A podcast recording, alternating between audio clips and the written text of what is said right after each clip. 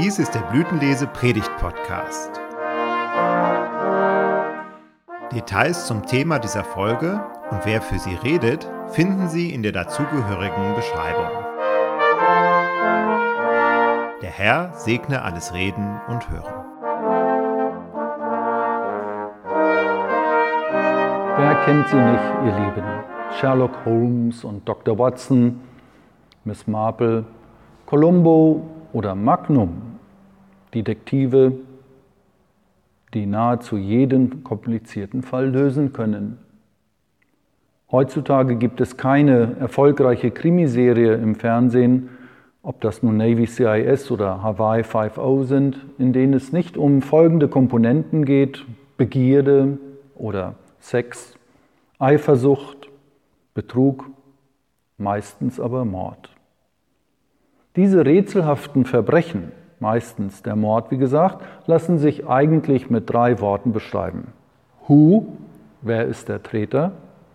How, wie kam es überhaupt dazu? Und why, was ist das Motiv? Dann muss es eine entsprechende Lösung und möglichst die Überführung des oder der Täter geben.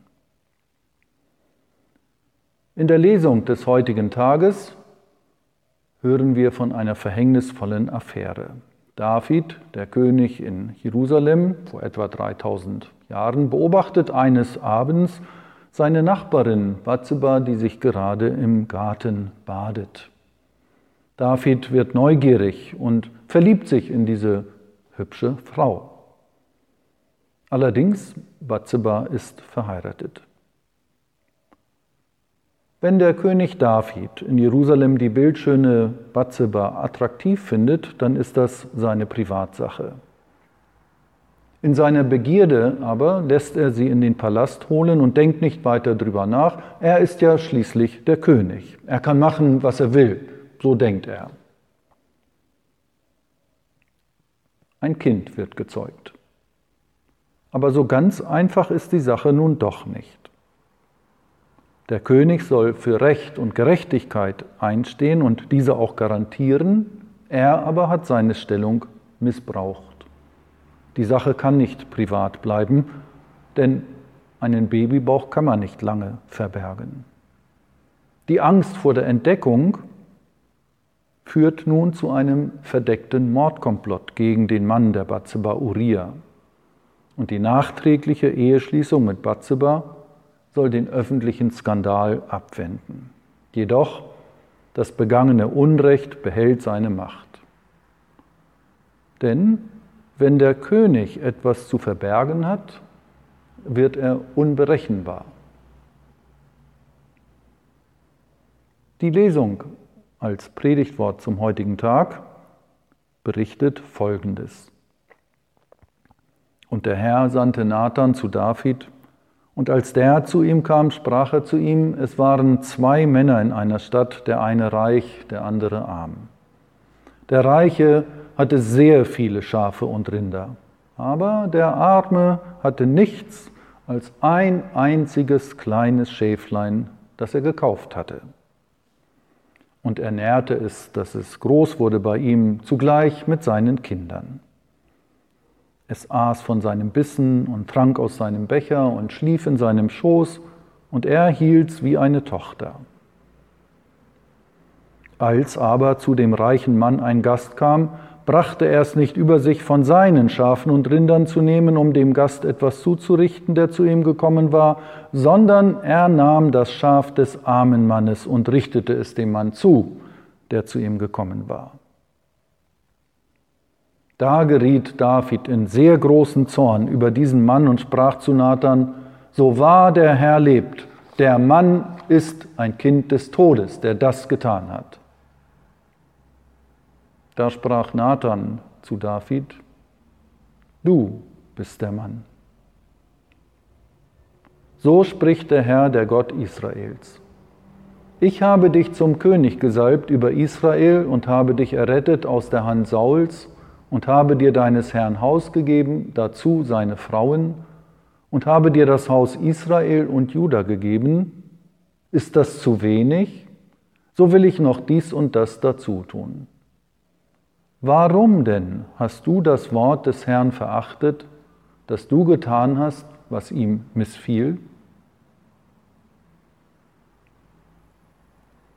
Das Gespräch, das der Prophet Nathan mit David führt, ist mehr als nur ein Therapieangebot. Es deckt Unrecht auf.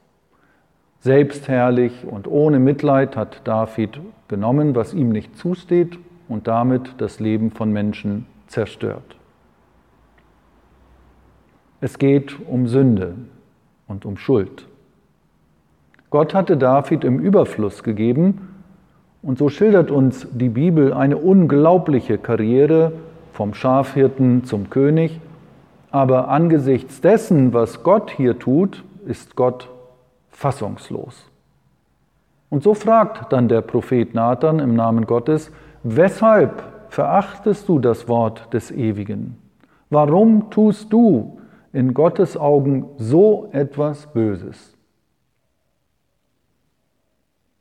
Diese Frage können wir gut verstehen. Denn Beispiele gibt es dafür genug, wo Gottes Wort verachtet wird, wo das Leben von Menschen indirekt oder direkt zerstört wird. In unserer Welt und in unserem Alltag könnten wir manche Geschichte davon erzählen. Auch da geschieht Sünde und Schuld. Und nur weil das Wort Sünde nicht mehr in Bezug auf Gott gebraucht wird, heißt es ja nicht, dass es die Sünde nicht mehr gibt. Es handelt sich bei der Sünde um eine tragische Grundsituation, die niemandem unbekannt ist. Sind wir der Sünde ausgeliefert?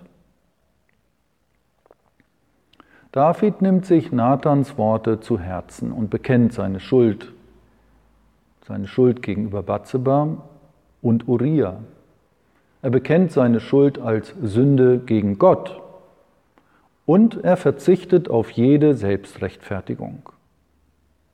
Er stellt sich vor Gott und sagt, ich habe die Zuwendung Gottes missachtet und der Bosheit zur Macht verholfen. David gesteht seine Verfehlung ein. Da sprach David zu Nathan, ich habe gesündigt gegen den Herrn. Nathan sprach zu David, so hat der Herr nun auch deine Sünde weggenommen, du wirst nicht sterben. David erlebt, dass ihm die Sünde vergeben wird, die Schuld von ihm genommen wird. Das ist die eine Seite der Medaille sein Bekenntnis und der Zuspruch der Vergebung.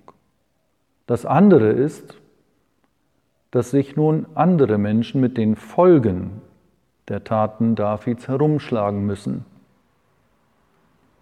Das bleibende Misstrauen in die Art, wie David als König regiert, kann künftig nicht mehr aus der Welt geschafft werden. David wird künftig damit leben müssen.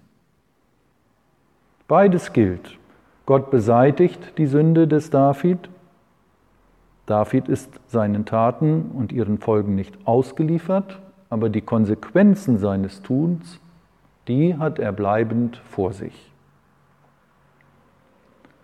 Wenn wir, wie heute in dieser Morgenandacht, von Sünde reden, dann wird damit nichts verharmlost. Wo wir Unrecht tun, ob an Menschen oder an unserer Umwelt, hat das Auswirkungen auf unsere Beziehungen untereinander. Unser Verhältnis zu Gott wird dadurch getrübt. Und manchmal sprechen wir im Gottesdienst diese Worte, ich erkenne meine Missetat und meine Sünde ist immer vor mir. Und im Gottesdienst hören wir, wie uns gesagt wird, der Herr hat deine Sünde weggenommen, sie ist dir vergeben. Die Sünde hat ihre Macht verloren, weil Jesus Christus aller Zerstörung und dem Tod entgegengetreten ist als Sieger. Das hilft, wenn uns die Angst um die Auswirkungen dessen, was wir Falsches getan haben, zu viel zu werden droht. Die Nachwirkungen dessen, was wir Falsches getan haben, die bleiben. Sie verschwinden nicht einfach. aber sie verlieren durch Christus ihren Schrecken. Wir sind bei Gott geborgen, trotz dem, was wir getan haben. Und so lernen wir aus der Vergebung leben. Aus der Vergebung leben heißt dann auch, dass wir verantwortlich mit dem umgehen, was wir an Unrecht begangen haben. Der Friede Gottes, der höher ist als alle unsere Vernunft, regiere und bewahre eure Herzen und Sinne in Christus Jesus. Amen.